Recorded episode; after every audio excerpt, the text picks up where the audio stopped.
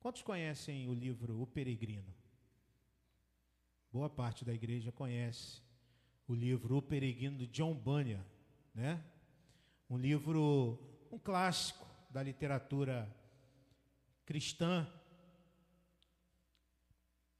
que conta a história de quê? De um peregrino, não podia deixar de ser assim. Qual o nome dele, do peregrino? Hã? Qual o nome dele? Cristão é o nome do peregrino. Cristão. Esse é um livro de 1678, escrito pelo inglês John Bunyan. É, é considerado uma das obras mais significativas é, relacionadas às práticas teológicas e da literatura inglesa. Um clássico, se você ainda não leu, precisa ler. Clássico lá do século é, 17. É, foi traduzido para mais de 200 idiomas. Nunca ficou fora de catálogo esse livro. Até hoje é um livro vendido e bastante vendido porque é, é um livro é um livro importantíssimo na fé cristã, na história do cristianismo. E, e a, o enredo do livro é esse jovem chamado cristão, é, que ele está atormentado pelo desejo de se ver livre de de um fardo pesado que carrega, uma mochila que carrega nas costas.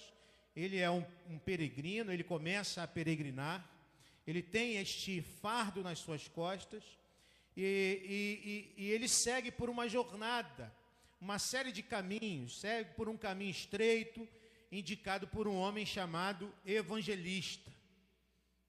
E o evangelista, então, é, vai é, dizer e vai é, orientar o cristão, dizendo que ele pode é, andar por esse caminho e chegar na cidade celestial. E na narrativa, todos, todas as personagens, lugares que, é, com que o peregrino depara, levam nomes, nomes que né, nos trazem é, essa, esses estereótipos, como hipocrisia, boa vontade, senhor intérprete, gigante desespero, cidade da destruição, castelo das dúvidas e por aí vai. A história do peregrino, e John Bunyan conta a história de cada um de nós, cristãos, que estamos peregrinando, que estamos caminhando na nossa jornada, que estamos caminhando rumo a, a, a este lugar onde nós encontraremos total descanso, e na Bíblia, inúmeros momentos da vida, tanto de Israel quanto do, do, do é, principalmente de Israel no Antigo Testamento, nos mostram esta peregrinação. O povo de Deus era um povo peregrino.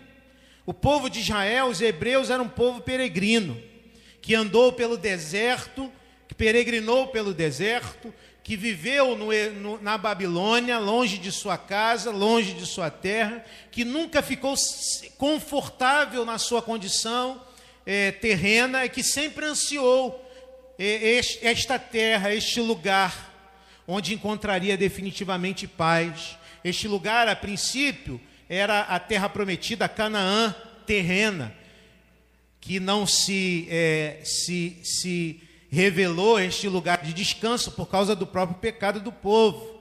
No Novo Testamento, é, nós temos a revelação que vai se, se, é, é, se, se dando ao longo do tempo, a revelação de Deus, e nós então entendemos e descobrimos que nós também somos peregrinos nesse mundo, que nós estamos também caminhando neste mundo e nunca nos sentiremos como cristãos e discípulos de Jesus, confortáveis neste mundo, porque este mundo é um mundo que é, jaz no maligno, como diz a palavra, porque este mundo é um mundo caído, e nós estamos, a nossa vida é uma peregrinação até que então nós só nos sentiremos totalmente confortáveis, plenos, quando estivermos com o Senhor. Esta é a nossa jornada.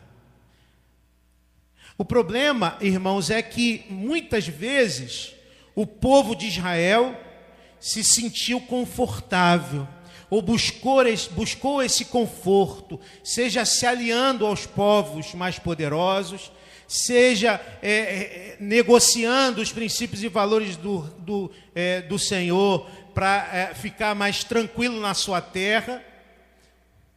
E muitas vezes nós também começamos a buscar meios e maneiras de nos sentirmos mais confortáveis na nossa existência, na nossa vida. Aí surgem teologias, como a teologia da prosperidade, que diz que se a gente eh, se a gente ofertar, se a gente sacrificar ao Senhor, o Senhor é obrigado a nos atender em relação aos nossas, nossos desejos terrenos, como por exemplo prosperidade financeira. E hoje nós vemos uma igreja que quer trazer o céu para a terra, uma igreja que quer viver confortável na terra, uma igreja que se alia aos poderes e aos sistemas humanos, justamente para tentar se sentir o mais confortável possível na terra, uma igreja que deixou de desejar o céu uma igreja que se apega por demais aos seus projetos terrenos, uma igreja que não canta mais Maranata, vem, Senhor Jesus. E aí, eu quero convidar você a gente eh, a gente caminhar num livro que é muito importante é, uma carta que Pedro escreve, e que é muito importante, porque Pedro escreve para irmãos que estão dispersos, estão passando por dificuldades. E Pedro escreve a eles, lembrando a eles que eles não são deste mundo, que eles são peregrinos. Portanto, Pedro escreve a eles, intentando que, que haja uma restauração da consciência de peregrino. E é isso que eu quero trabalhar com você hoje. Precisamos restaurar a nossa consciência de peregrinos. Vamos lá, então? 1 Pedro, convido você a abrir a sua Bíblia. 1 Pedro, capítulo 1.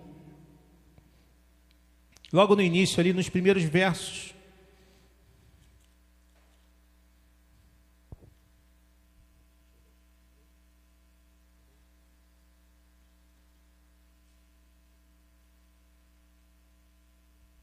Vamos orar. Senhor, fala ao nosso coração. Precisamos do Senhor, precisamos da tua graça. Restaura em nós consciência de peregrino, Senhor para que possamos ansiar a morada celeste. No nome de Jesus pedimos isso. Amém. Logo nos primeiros, primeiro capítulo, primeiro versículo do texto, 1 Pedro, primeira carta de Pedro,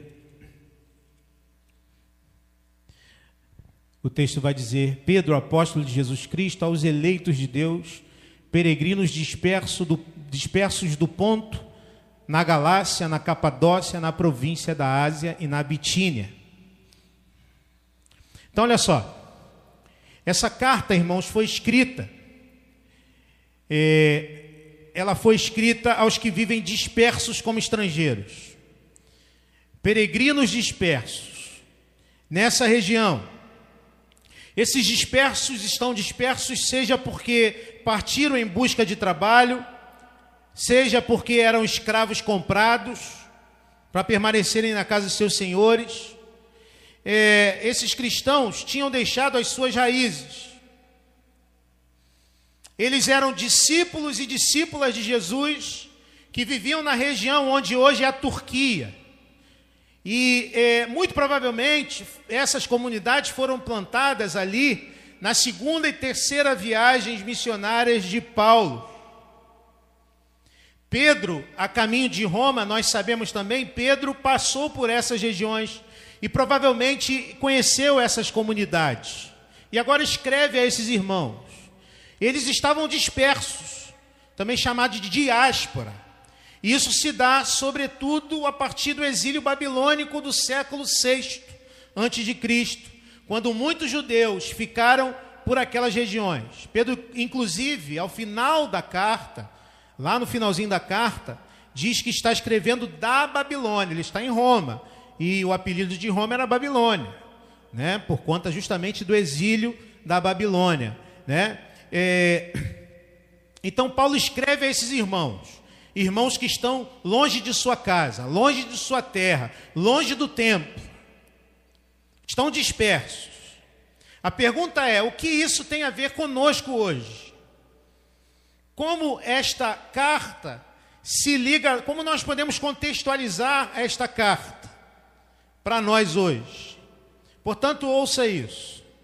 Assim como aqueles irmãos, nós precisamos hoje, irmãos, de consciência de jornada, de peregrinação. Precisamos da consciência de que temos um destino. Devemos ter essa ideia de que estamos no mundo, mas não somos do mundo. A consciência de peregrino. O peregrino nunca está confortável em lugar algum. Por quê? Porque ele tem um destino, porque ele tem um lugar onde ele vai chegar. E sim, naquele aquele lugar é o lugar onde ele então descansa. Esses irmãos viviam em regiões, em sociedades idólatras, pagãs, hostis aos valores da fé cristã. E nós também vivemos hoje numa sociedade é, que vive distante do Senhor, uma sociedade estranha aos valores do reino de Deus. Eu já tenho falado com os irmãos aqui que nós vivemos cada dia mais numa sociedade pós-cristã, que o movimento histórico demanda que a gente viva num período de transição, onde as pessoas se desencantaram com todas as promessas feitas na modernidade, a partir do século XV, XVI, e também com a religião. Portanto, vivemos numa sociedade cada vez mais hostil aos princípios, aos valores do reino de Deus. E nesse contexto, nós sempre vivemos os desafios e até mesmo os sofrimentos daqueles que se tornam estranhos para os demais. Esta é a realidade dos cristãos cada vez mais na sociedade em que vivemos. Os princípios e valores que defendemos são cada vez mais estranhos para a sociedade em que nós estamos inseridos. E nós cada vez mais nos tornaremos pessoas mais estranhas para aqueles que vivem nessa sociedade. E, portanto, irmãos, isso demandará de nós necessariamente desafios e sofrimentos. Não se iluda sobre algo diferente disso. Por isso é que Paulo, Pedro está incentivando aqueles irmãos a que vivam o evangelho de Jesus com simplicidade e coragem em meio àquela sociedade, vivendo unidos como, como igreja sem templos e sem eventos, mas unidos em Cristo Jesus. Pedro então, é, Pedro então desafia aqueles cristãos a viverem em um lugar é onde convivem com outras pessoas que têm uma visão de mundo diferente e viverem com consciência de peregrino. Pedro então vai continuar, e eu convido você a continuar aí com a sua Bíblia aberta, primeira carta de, de, de Pedro, ele continua dizendo: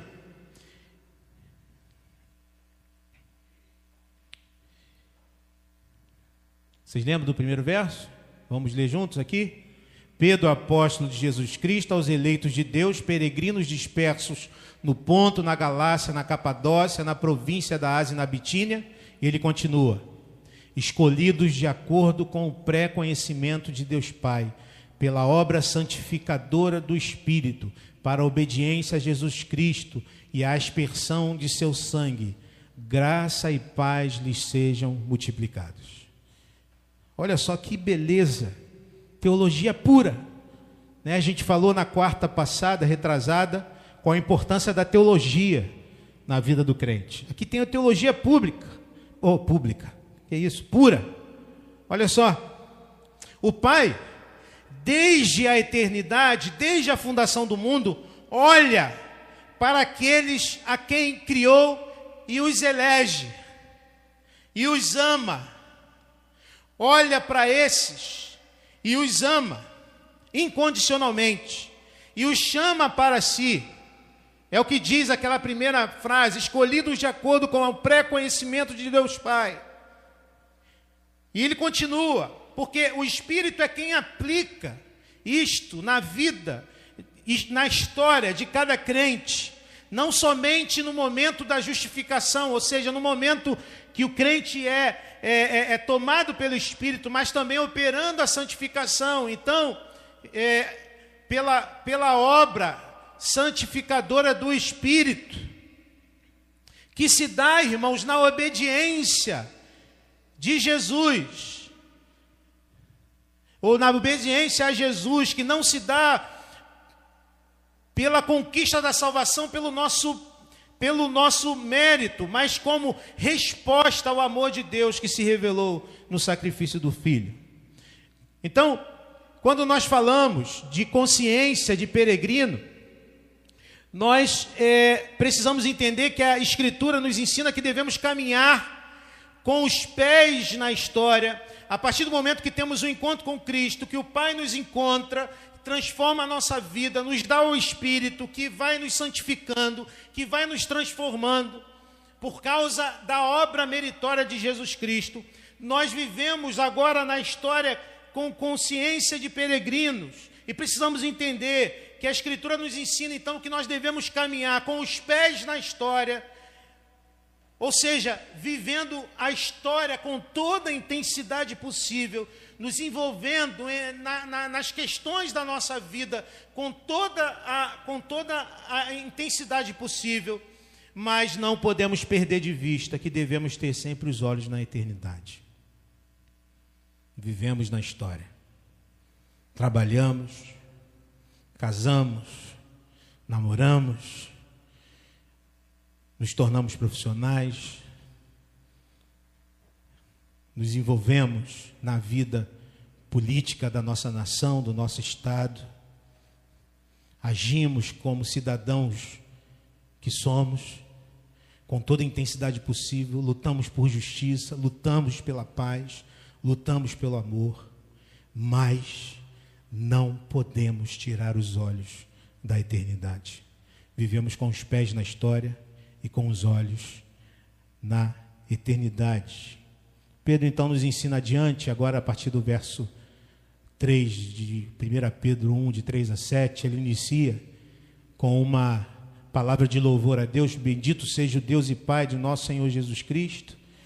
E ele então continua: conforme a sua grande misericórdia, ele nos regenerou para uma esperança viva por meio da ressurreição de Jesus Cristo dentre os mortos. Esta palavra aqui nos regenerou.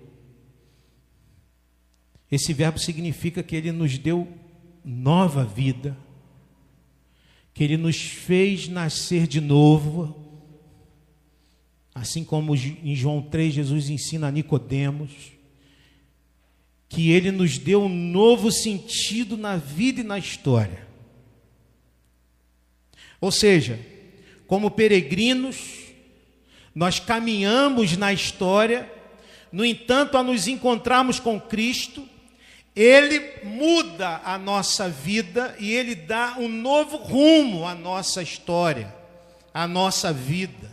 Ele dá um novo sentido à nossa vida. Nós andávamos e vivíamos a partir da nossa própria, das nossas próprias nos nossos próprios sonhos, projetos, tínhamos um caminho que nós mesmos definimos, mas em determinado momento Cristo se encontrou conosco, e quando ele se encontrou conosco, ele nos regenerou, ou seja, ele nos deu uma nova vida, ele nos deu, ele nos fez nascer de novo, ele nos deu um novo sentido de vida. Ele muda o nosso caminho, ele muda a nossa história.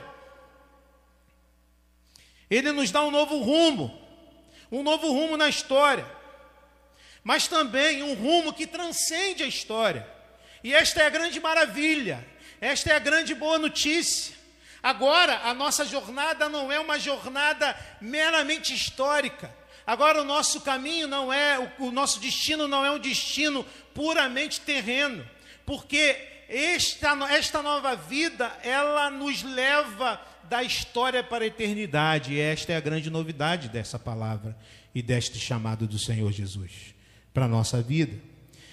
Lá no livro Peregrino, em determinado momento, ele, é, o peregrino, ele encontra um livro e ele, é, naquele livro, ele percebe que ele está em grandes apuros e que ele precisa é, fugir. E ele é, diz o seguinte no livro: ele, ele diz, para onde devo fugir? Né? E aí o, o evangelista responde apontando o dedo para um campo bem vasto. E ele diz: Vê lá aquela porta estreita. Era tão estreita que o, que o cristão não viu. Faz sentido. Ele mostra uma porta estreita, mas a porta, a porta é estreitinha, pequenininha, ele não viu de longe. Ele diz: Não, não estou vendo. O evangelista diz: Vê lá longe aquela luz radiante. Cristão responde: Acho que sim. E o evangelista então responde: Pois fixe o olhar na, nessa luz e suba direto até lá. E ao chegar, verá a porta. Bata e lhe dirão o que você deve fazer. Nós, quando tivemos o encontro com Cristo, Ele mudou o nosso caminho, a nossa história e ele nos deu um novo caminho. E esse novo caminho é um caminho que nos leva para esta luz radiante, que ultrapassa os limites da história. Então, irmãos, nós temos aqui dois perigos, como peregrinos. O primeiro perigo é olharmos somente para a eternidade e nos alienarmos das nossas responsabilidades temporais. Este é um perigo você ser um peregrino que você só está com os seus olhos na eternidade, você não consegue entender que no meio do caminho você tem que se envolver com é, aquilo que está acontecendo, ou seja, na história você precisa ser alguém responsável pelos seus relacionamentos, pelo lugar onde você vive. Afinal de contas, o próprio Jesus disse, disse que a gente devia ser sal da terra, ou seja, devia salgar a sociedade, seja para que a gente pudesse evitar que ela se apodreça, seja para dar sabor, ou que nós devíamos ser luz do mundo. Afinal de contas, de que serve o sal se não é para salgar, a não ser que seja jogado no caminho e ser pisado pelos homens? Afinal de contas, para que serve a luz se ela está tapada por uma vasilha? O outro perigo é nós olharmos somente para a história.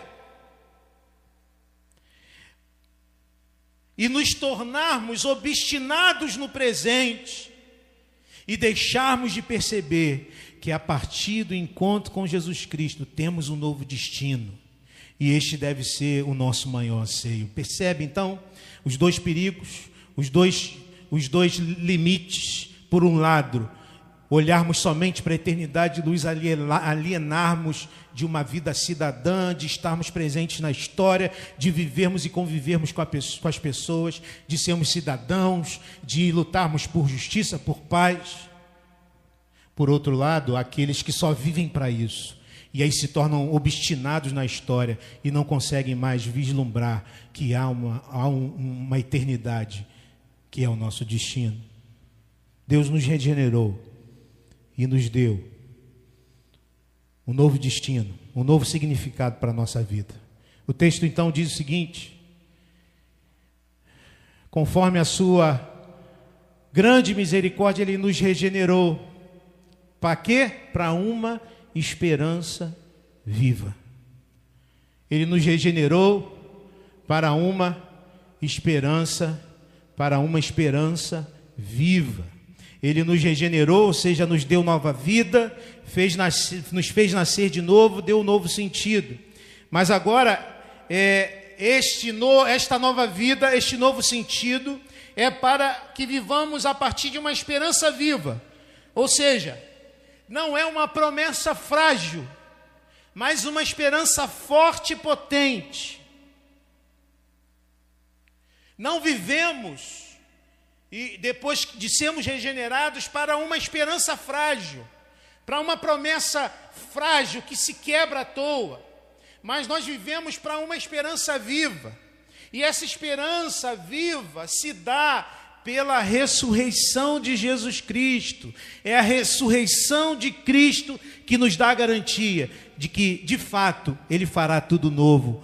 Isso inicia a nova história que se espraia para a eternidade. Então perceba, querido irmão, querida irmã, por que, que nós temos agora, nós temos um novo sentido de vida. Ele nos encontrou, nos transformou, nos fez nascer de novo, nos deu agora um novo sentido de vida. Agora nós estamos peregrinando rumo àquela luz radiante, àquela porta estreita. Agora nós temos um destino, um novo destino. E a nossa esperança não é frágil. A nossa esperança é uma esperança viva. Por quê? Porque Jesus Cristo ressuscitou porque antes de nós alguém já caminhou este caminho, porque antes de nós alguém já trilhou essa jornada e foi vitorioso e foi vencedor. E a ressurreição de Jesus, a ressurreição de Jesus é o que nos dá esperança.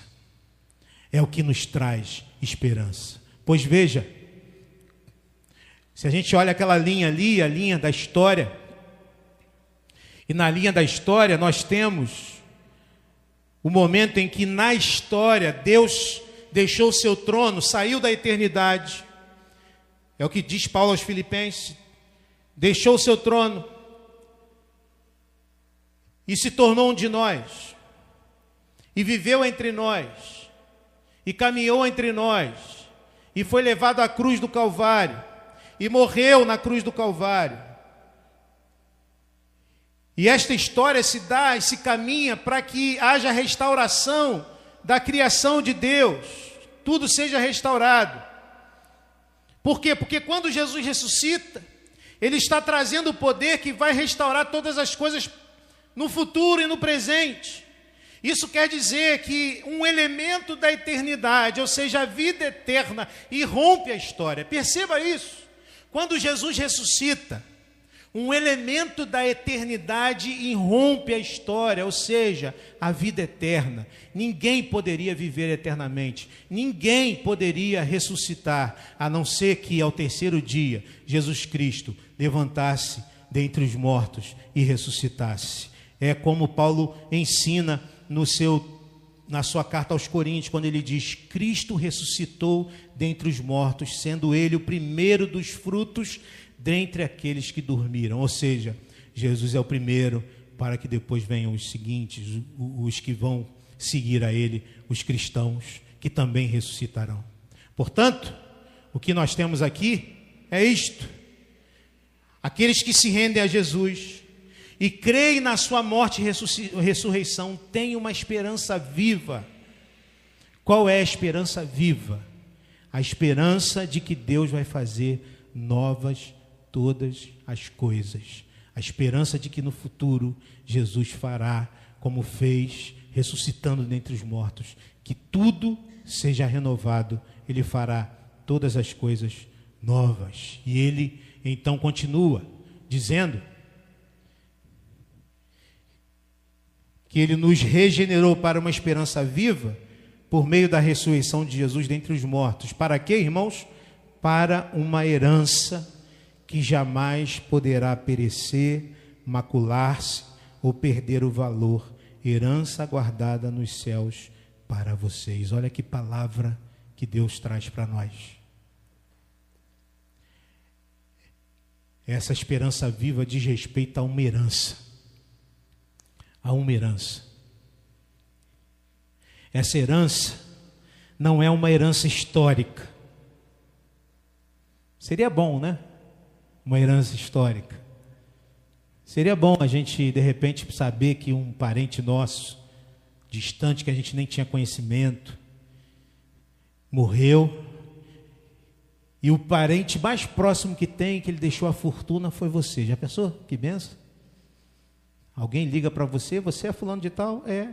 Pois é, você tinha um tio que morava em tal lugar e ele não tem nenhum filho.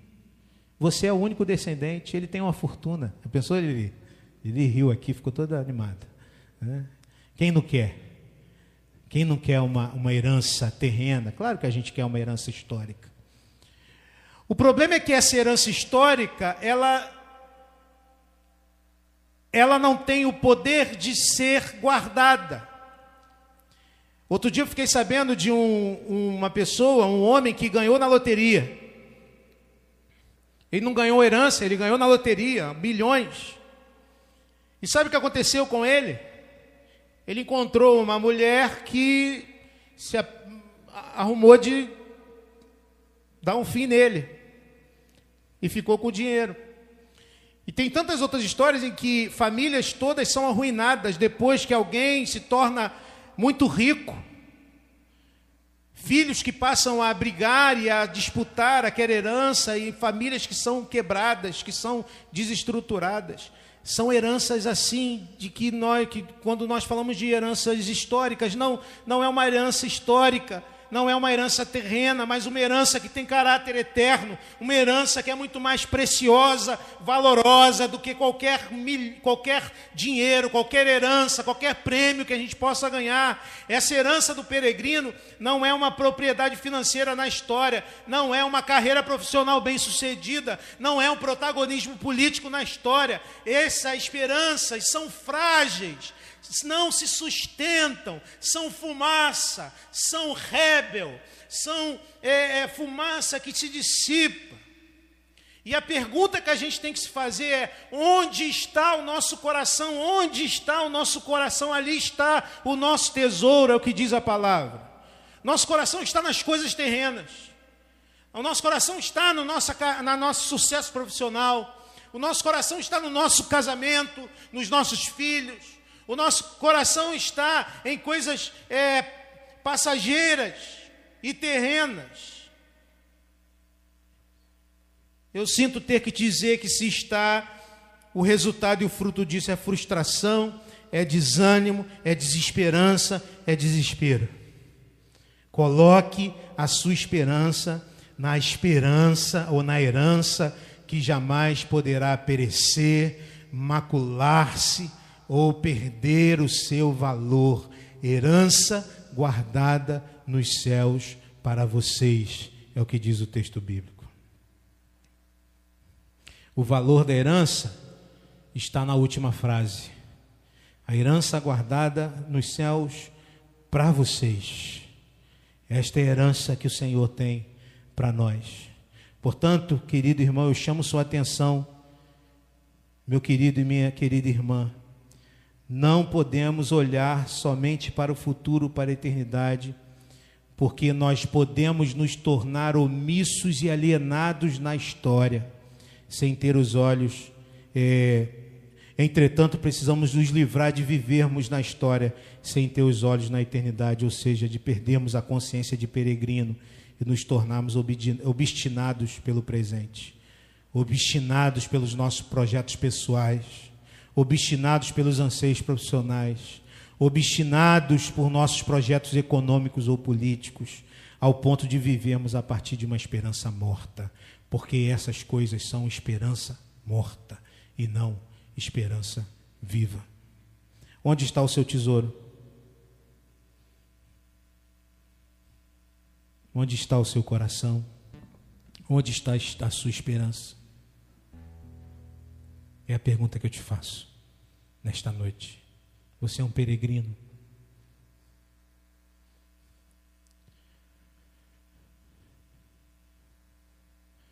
Você é um alienado, ou seja, olhando só para o céu, alienado das questões que te envolvem. Ou você é um obstinado pela história e pelas coisas terrenas, e se esqueceu de olhar para a eternidade. Tem uma canção, certamente você conhece, do Sérgio Pimenta. Só os dinossauros conhecem, né? Né, Jaci? Só os dinossauros conhecem. Ela é bem pequenininha, a gente vai cantar também na Santa Ceia, ó. Lá está o meu tesouro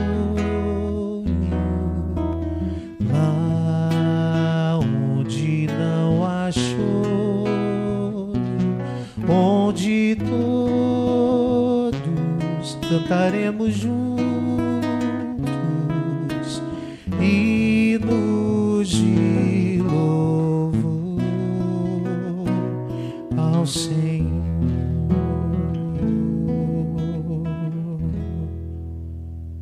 De novo.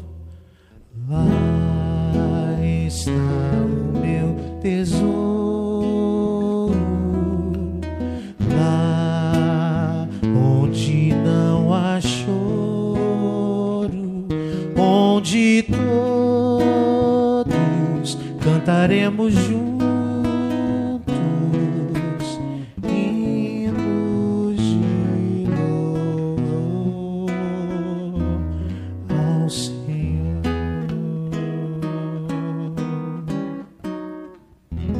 Onde está a sua esperança, meu irmão, minha irmã? Precisamos de restauração da consciência de peregrinos. Nossa esperança está na ressurreição de Jesus Cristo, que é a esperança eterna, que não se macula, esperança guardada nos céus, esperança viva. O texto continua. Herança guardada nos céus para você, que mediante a fé são protegidos pelo poder de Deus até chegar à salvação, prestes a ser revelada no último tempo. Olha que interessante. A herança, ela está guardada nos céus, ou seja, toda a expectativa que o nosso coração nutre na história acerca de amor, acerca de reconhecimento, acerca de sucesso, acerca de paz, alegria, justiça, não se realiza na história plenamente, porém se realizará na eternidade. Isso é certo porque a esperança está guardada nos céus. A gente fica aqui querendo justiça, querendo paz, querendo amor. E isso a gente nunca consegue realizar isso. É o que diz o pregador em Eclesiastes, lembram? É fumaça. A gente, quando pensa que alguma coisa vai satisfazer, mas essa esperança e essa herança guardada nos céus, não, ela está guardada. Ela é uma herança guardada. Porém, na história, os peregrinos estão, irmãos, então, protegidos pelo poder de Deus. Protegidos pelo poder de Deus, enquanto estão caminhando, eles não estão livres de lutas, não estão livres de dificuldades do caminho, mas são protegidos pelo seu Senhor.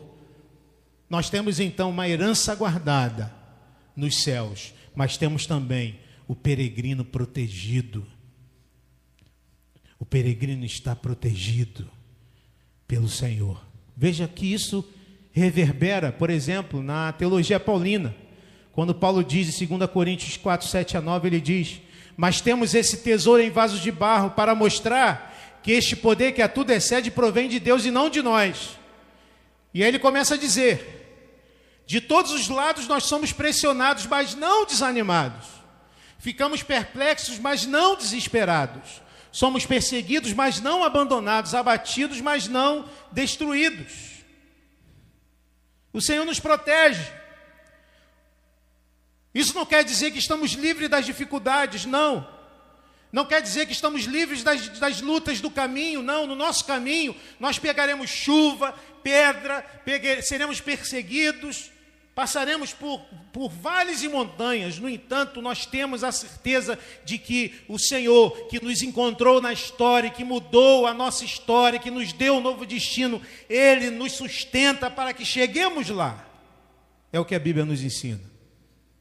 Outro texto que Paulo fala sobre isso é aos Romanos 8, 37 e 39. Mas em todas as coisas somos mais que vencedores por meio daquele que nos amou, pois eu estou convencido de que nem morte, nem vida, nem anjos, nem demônios, nem o presente, nem o futuro, nem quaisquer poderes, nem altura, nem profundidade, nem qualquer outra coisa na criação será capaz de nos separar do amor de Deus que está em Cristo Jesus, o nosso Senhor. Talvez você esteja aqui com teu coração agitado, sua alma conturbada, sua esperança combalida. Tenho algo a te dizer nesta noite, querido irmão. O Senhor não te desprezou, o Senhor não te abandonou, Ele nos protege na jornada, Ele guarda a nossa herança. É a promessa do Senhor para a nossa vida. Coloque ou recoloque a sua esperança no Senhor, porque Ele é fiel para guardar o nosso tesouro até aquele dia. O texto ainda continua, dizendo: herança guardada nos céus para vocês mediante a fé, que são protegidos pelo poder de Deus até chegar à salvação, prestes a ser revelada no último tempo. E ele continua: nisso vocês exultam, ainda que agora, por um pouco de tempo, devam ser entristecidos por todo tipo de provação. Os peregrinos a quem Pedro escreve estão passando por dificuldades, estão longe de sua terra, são perseguidos. Pedro não tenta iludi-los, como os profetas que falaram ao povo lá no exílio babilônico, no te, nós vimos isso no texto de Jeremias 29 que diziam para o povo: não, vocês vão, vão logo para casa, a gente vai logo para casa, Deus vai, vai libertar a gente. E aí a carta que Deus manda através do profeta Jeremias é essa: vocês vão ficar aí 70 anos ainda. Ou seja, muitos daqueles que estão aí no exílio babilônico não voltarão para casa. Mas ele continua dizendo: Eu é que sei, eu é que sei o que eu tenho para vocês, e sei que o que eu tenho para vocês é um caminho bom. Portanto, irmãos, Pedro não nos ilude. Ele fala com realismo acerca das lutas que vivemos na nossa história. Viveremos lutas, viveremos dificuldades, seremos perseguidos. Se nós decidimos andar no caminho que o Senhor colocou para nós de peregrinos, lembrem da nossa série de Pedro que o caminho é o caminho da perseguição e da morte.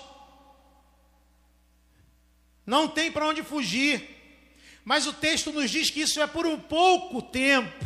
Interessante como Pedro entende que as lutas que nós vivemos aqui são sempre curtas diante daquilo que nós temos na eternidade.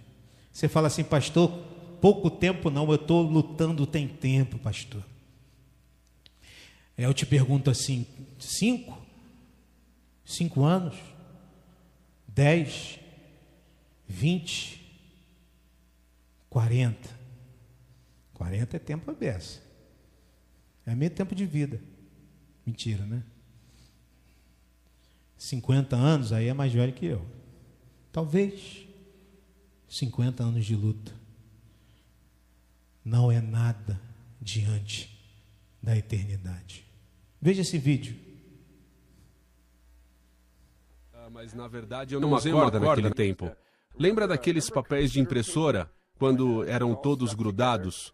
Com aqueles buracos do lado que tinha que tirar? Lembra disso? Eu me lembro de pegar um rolo. Muitos de vocês não fazem ideia do que eu estou falando, mas é muito louco. Tudo bem. Porque aquilo era o melhor, sabe? E mas nunca funcionava direito por causa dos rolos. Mas eu lembro que eu coloquei aquele papel do computador dando a volta em todo o salão. E mas agora eu uso a corda porque não acho mais aquele papel. Bem, imagine que esta corda, faz de conta que essa corda simplesmente não tem fim. Ok? Só imagine, faz de conta que ela dá a volta ao mundo, mas não, ela acaba ali. Mas vamos apenas imaginar que ela é infinita. Agora, imagine que esta corda é uma linha do tempo da sua existência, que existe para sempre. Vê essa parte vermelha? Isso representa o seu tempo na Terra. Você tem alguns poucos anos aqui na Terra. Daí você tem uma eternidade em outro lugar. Esta, esta é a sua existência. O que me impressiona é que alguns de vocês só se preocupam com esta parte vermelha. É tudo o que você pensa, é consumido por isso. Você pensa, cara, não vejo a hora de chegar até aqui, eu vou trabalhar para economizar, para aproveitar bem nessa partezinha aqui. Você é consumido por isso, pensando, cara, será que eu vou viajar? Será que eu vou fazer isso, aquilo durante essa parte? Você está brincando comigo? E quanto a isso? E quanto a tudo isso? E quanto, e quanto a tudo isso? Isso me deixa louco. Eu tento explicar que o que eu faço durante esta partezinha determina como eu vou viver por milhões e milhões de anos e anos para sempre. Então, por que eu vou passar esta pequena parte vermelha tentando me deixar o mais confortável possível, me divertindo o máximo que eu puder? Paulo disse: Eu vou viver a minha vida para esta missão. Eu vou gastar a minha vida, investir para o momento em que eu cruzar a linha de chegada.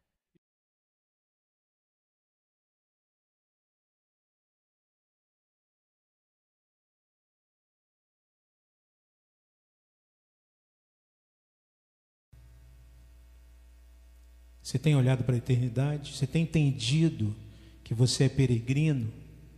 Que a nossa vida aqui pode chegar a 60, 70, 80, 90 anos, quem sabe 100 anos, mas que isso é pequeno demais diante daquilo que Deus nos, nos promete quando Jesus ressuscitou dentre os mortos.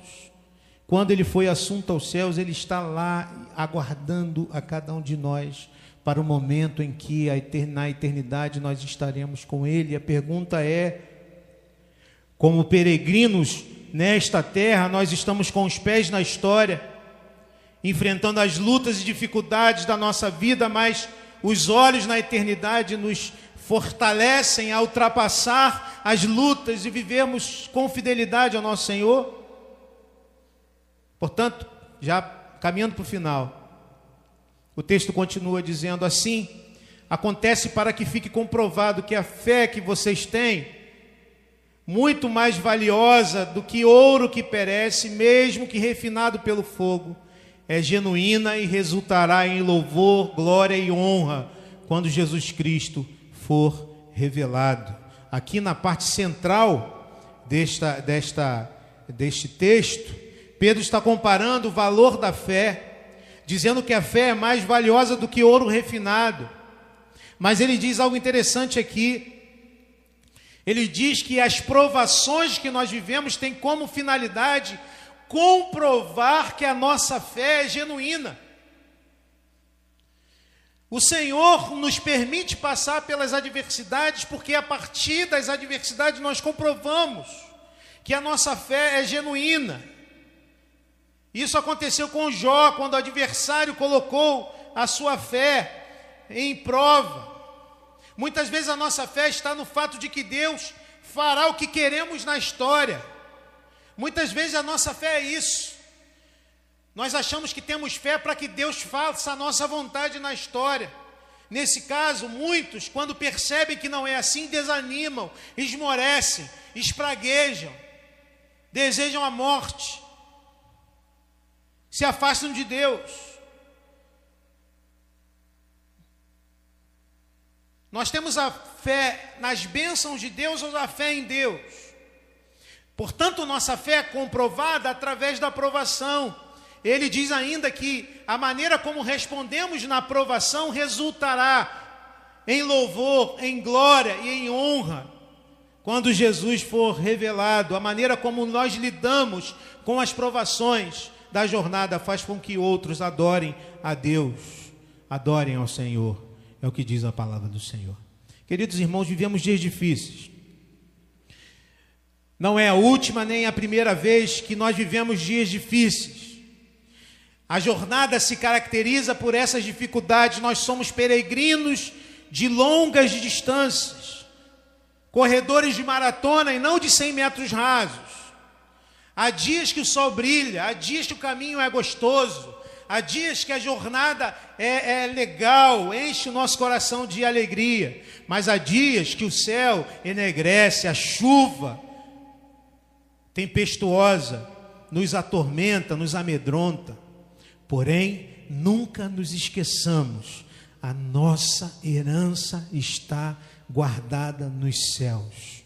Por isso, irmãos, nós não temeremos o que podemos perder na história Não temeremos o que podemos perder na história. Quando eu penso nisso, eu penso logo no hino de Martinho Lutero, o hino que quando ele diz: se temos de perder família, bens, prazer, se tudo se acabar e a morte enfim chegar, com ele reinaremos.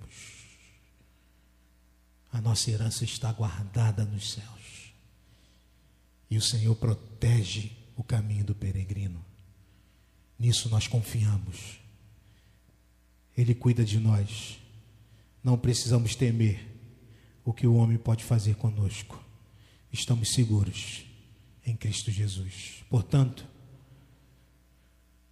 resgate a consciência de peregrino. Resgate consciência de peregrino. Nós não somos deste mundo. Não, não somos extraterrestres. Não. Estamos aqui e vivemos aqui com toda a intensidade possível. Casamos, trabalhamos, nos envolvemos, buscamos justiça, buscamos ser amados e amar, mas os nossos olhos devem estar em Cristo Jesus. Os nossos olhos devem estar na eternidade. E há dias, há dias que nós precisamos, e há dias, irmãos, há dias tão difíceis que nós vivemos, e é nesses dias difíceis que Deus deseja que o nosso coração anseie a eternidade. Há dias que são tão difíceis que nós precisamos orar, Senhor, venha Maranata, venha. Senhor, dê um basta. Eu quero o Senhor. Eu quero a eternidade. Eu quero viver com o Senhor. E Deus permite que vivamos dias difíceis para que isso inunde o nosso coração e que a gente deseje a eternidade. Portanto, querido, querida, anseie pela herança guardada nos céus, anseie pelos céus. Não, não estou pedindo para você pedir para Deus lá te sabe, te passar, não, não, não é isso, mas deseja a herança do Senhor, há um tempo determinado, e nesse tempo a gente vai partir, ele sabe, ele conhece, a gente não, e a gente não sabe, a gente pode ser hoje, pode ser amanhã, pode ser daqui a 100 anos, a gente não sabe o dia, mas a gente precisa viver ansiando pela herança que nos está prometida na eternidade. Mas nós temos vivido desejando as coisas terrenas, sobretudo desejando os bens materiais, desejando ah, o sucesso profissional, desejando as coisas terrenas. Não, não há problema em desejá-las, mas elas não podem ser o nosso desejo último. Nosso desejo último deve ser a herança celestial, a, a, a vida com, plena com Cristo. Estamos diante dele na eternidade. Anseie pela herança guardada nos céus e finalmente responda à aprovação de forma que Jesus seja glorificado na luta, na dificuldade, na perseguição, na enfermidade, nos dias difíceis da sua jornada. Olhe para o céu e agradeça ao Senhor, porque você está por um pouco tempo passando por isso, mas Ele já, Ele já conquistou toda a eternidade de glória, de louvor, de adoração ao Senhor. Você está vivendo e vai viver e vai passar dias, quem sabe anos, quem sabe décadas, passando por provações e por dificuldades, mas Ele já conquistou toda a eternidade ao lado dele. Então responda à provação, sendo fiel ao Senhor, nosso Deus. O puritano, e nós vamos passar para a Santa Ceia. O puritano Jeremias Burroughs, diante do texto de Lucas 22, 29 e 30, que diz: Eu lhes designo um reino, assim como meu Pai os designou a mim, para que vocês possam comer e beber a minha mesa no meu reino e sentar-se em tronos julgando as doze tribos de Israel. Ele comenta esse texto dizendo: É como se Cristo dissesse: Vocês podem sentar-se à mesa aqui e saber que esse sentar-se comigo à minha mesa é apenas um prelúdio, uma antecipação da comunhão que terão comigo em meu reino. Vocês gozarão esta comunhão familiar comigo quando eu vier em meu reino, para sentarem-se, por assim dizer, comigo em meu reino, julgando as doze tribos de Israel, assim como vocês fazem agora nesta santa comunhão, alegrando-se comigo, sentados à mesa. Jesus disse isso na última ceia. Eu quero convidar vocês a nos assentarmos no reino, prelúdio daquilo que viveremos na eternidade. Venha. Venha. Amém?